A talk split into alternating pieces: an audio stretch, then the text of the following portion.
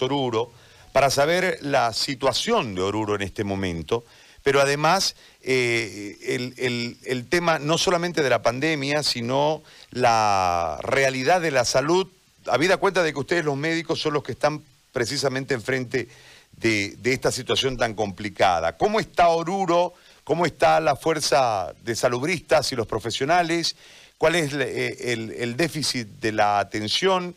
Cuáles son los problemas que tienen, tienen pruebas, no tienen pruebas, eh, tienen capacidad para seguir hospitalizando personas, no tienen capacidad, tienen insumos de bioseguridad, no tienen insumos de seguridad. Todo el, contexto, es tan amable, doctor, lo saludo y le agradezco. Bueno, permítanme saludarles desde la parte occidente del país e informarles con, con mucho pesar, creo yo, y definitivamente preocupado por cuanto estamos pasando uno de los momentos más críticos de la historia de la salud de nuestro país.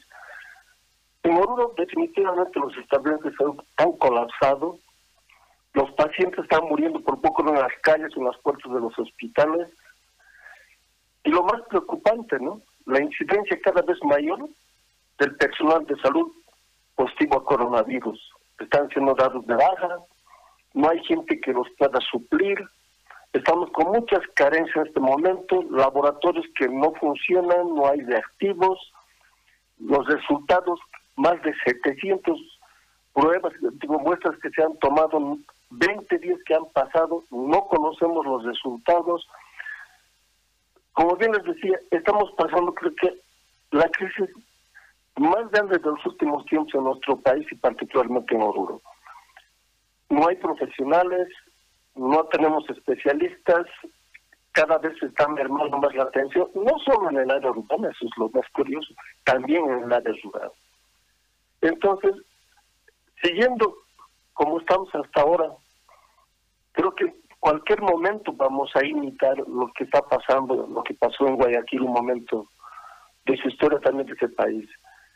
Es de lamentar que nuestras autoridades, eso sí quiero decir bien claro, que nuestras autoridades tomaron decisiones pues en su momento totalmente erradas y equivocadas y estos son los resultados que estamos viviendo. La irresponsabilidad de todos estos políticos que nada más hicieron en pensar de cómo embolsillarse las riquezas del país y olvidarse de la salud de nuestro pueblo. Bueno, pues nosotros como buenos soldados del mandil blanco estamos en el frente de batalla, pero no vamos a claudicar desde luego, pero no existe el recurso humano suficiente para poder continuar en esta dura batalla que nos toca vivir contra la pandemia del coronavirus. A Oruro le debían 1.500 ítems y hasta el momento solamente 206 ítems ha hecho entrega. Los, el municipio, la gobernación, la gobernación, ni qué decir, un solo ítem no puso, un solo contrato no puso en esta pandemia. El municipio en alguna medida apoyó, eso es lo que más preocupa, que las autoridades patronas de la gobernación del departamento, este último, en esta última gestión, después del cambio que hubo recientemente, no pusieron absolutamente un mísero centavo para la pandemia del coronavirus. Nuevamente el ministro Arias hizo una broma inclusive cuando el gobernador no le esperó para coordinar acciones, ¿no es cierto? Cuando le dijo que no le iba a dejar por el hecho de que él era caso sospechoso. Quiero decirles con total pena y preocupación, nos encontramos eh, en un momento muy, muy, muy lamentable. Colegas especialistas en, algunos hospitales que están a punto de cerrar, porque no existe personal que pueda atender, nada más limitarse a los servicios de emergencia. ¿Qué más puedo decirles realmente para poder describir este desastre que estamos viviendo, no solo en Oruro, sino en todo el país? Ahora, e, esta situación tiende a, complicarse porque no ha habido un cambio de estrategia. Usted hablaba de los errores en las decisiones y me parece que se persisten en los, en los errores y esto eh, nos está llevando a, como usted dijo hace un momento, a una, a una catástrofe, doctor.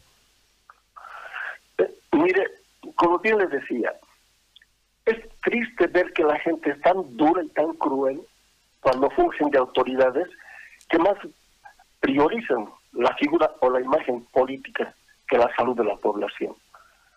No se dan cuenta los errores que han cometido o las decisiones que han tomado ellos en su momento. Quiero decir y ser bien claro, en ningún momento el personal de salud o las instituciones en salud han conducido, ¿ya? ¿Cómo contrarrestar o neutralizar la pandemia del coronavirus en uno?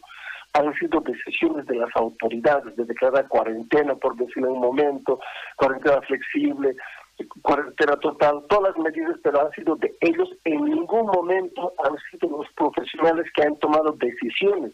Y a las sugerencias y recomendaciones del sector profesional nunca las han tomado en cuenta.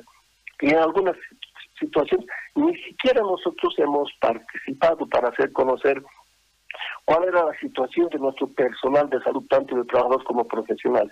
Y ahí tenemos los resultados de la irresponsabilidad política de estas autoridades.